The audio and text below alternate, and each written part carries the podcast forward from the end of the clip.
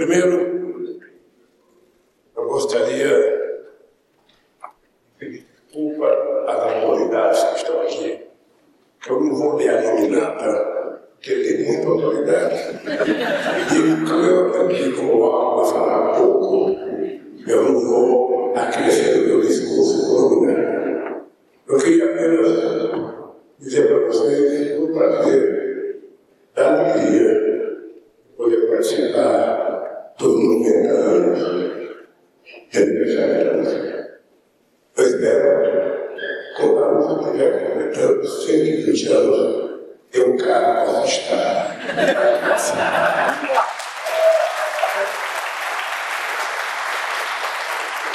Você acha que eu não tanto na vida que eu digo como lá de cima, eu não quero ir lá.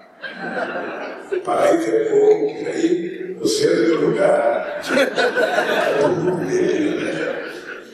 Eu queria dizer para vocês que além da data extraordinária, é 25 de janeiro, que a gente comemora o aniversário de 90 anos, eu queria dizer que hoje a gente comemora também uma outra data importante o primeiro grande convite das diretas que reconquistou a democracia.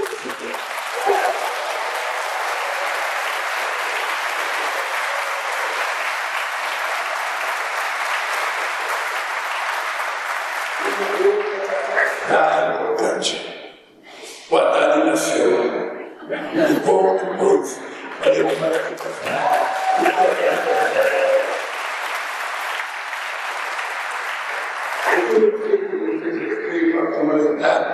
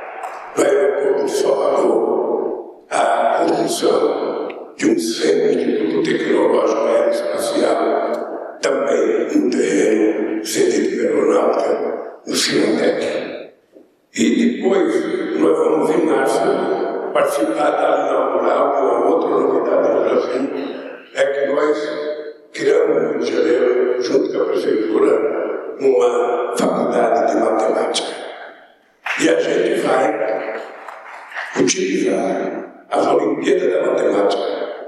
Vamos selecionar os medalhistas de outras Olimpíadas, vamos fazer um vestibular entre eles e vamos colocar 400 alunos, 100 por ano, a partir de março será inaugural. E esses alunos ficarão na Faculdade de Matemática, já tem 100 apartamentos comprados, aqueles fiquem definitivamente estudando.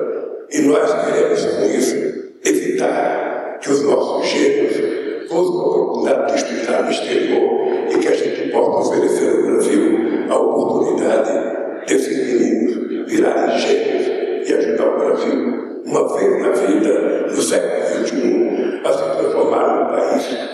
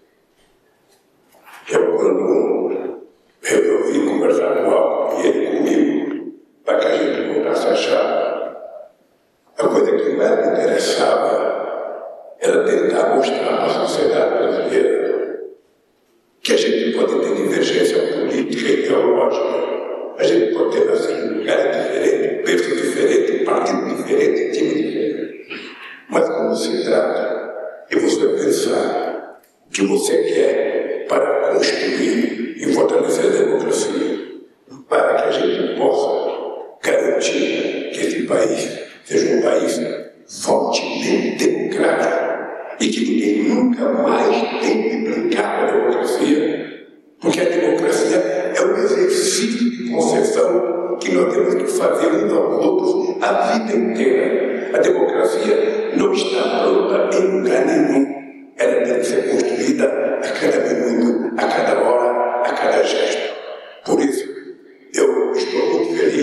open.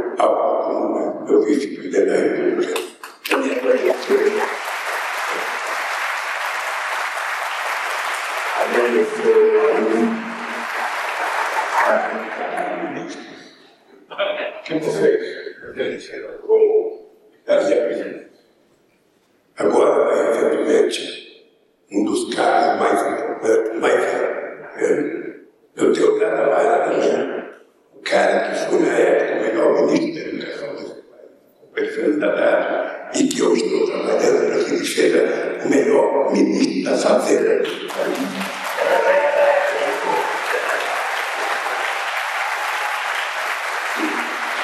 Eu quero que pega o sol, essa é a tarefa de ser melhor pela data né, Então, essa é uma briga saudável que é importante para o Brasil. Eu quero começar falando da minha imensa alegria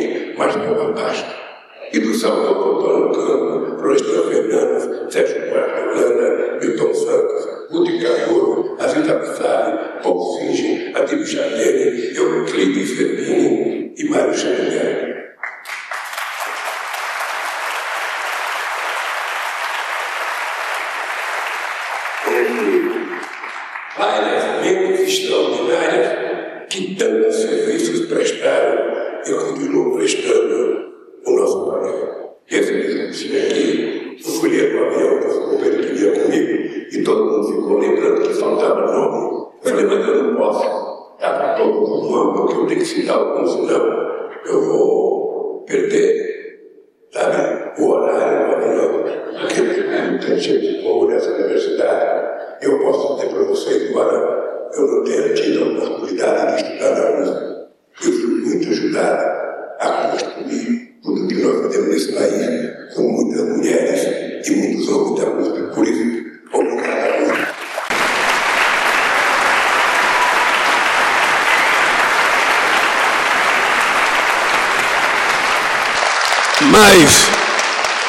mas eu quero cumprimentar a USP também por um motivo muito especial.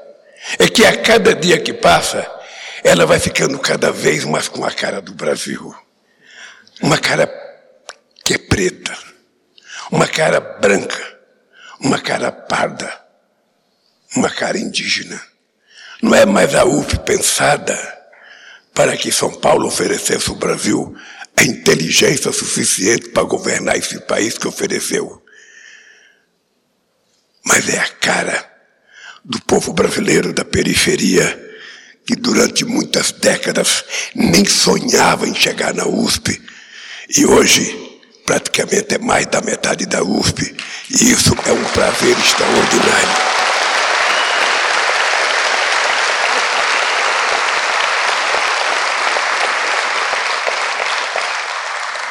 Hoje, mais da metade dos estudantes da USP vieram de escolas públicas. Isso significa que, desde sua adesão ao sistema de cotas, a USP está mostrando que, para fazer parte do chamado berço do conhecimento, não é preciso ter nascido em berço de ouro.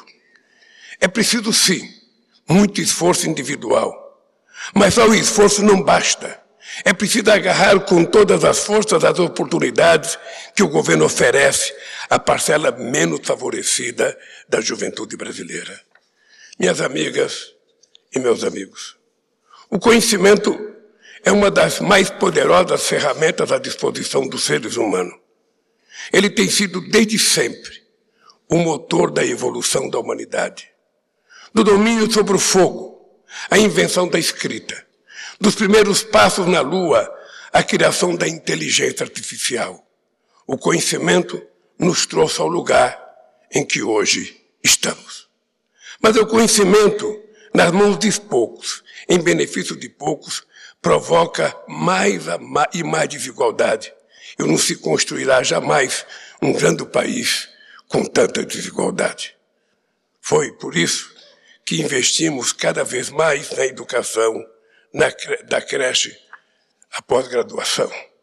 Foi por isso que democratizamos o acesso ao ensino superior, implantamos a lei de cotas, fizemos o programa de apoio a plano de reestruturação e expansão das universidades federais, o REUNE.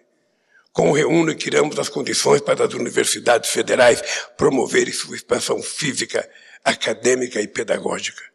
Criamos novas universidades e institutos federais e espalhamos campi pelo Brasil afora, expandindo a rede federal de ensino superior para o interior do país.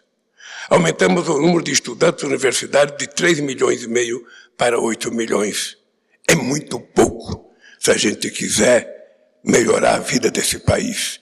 É muito, mas é muito pouco diante daquilo que nós temos.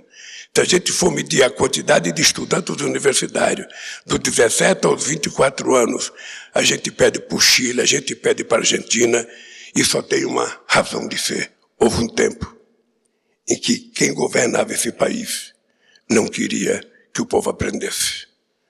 Não queria que o povo aprendesse, porque um povo inteligente, um povo com acesso à educação, um povo com acesso à informação, um povo com acesso à cultura, ele jamais será massa de manobra, ele vai decidir o seu próprio destino. Nós temos certeza que demos aos filhos dos trabalhadores a oportunidade de se tornarem doutores, porque é assim que se constrói um país mais desenvolvido e mais justo. Nos últimos anos, os últimos anos foram de ataque às universidades, à produção científica e a educação como um todo. Tempo de anti-ciência, do obscurantismo. Felizmente, esse tempo ficou para trás.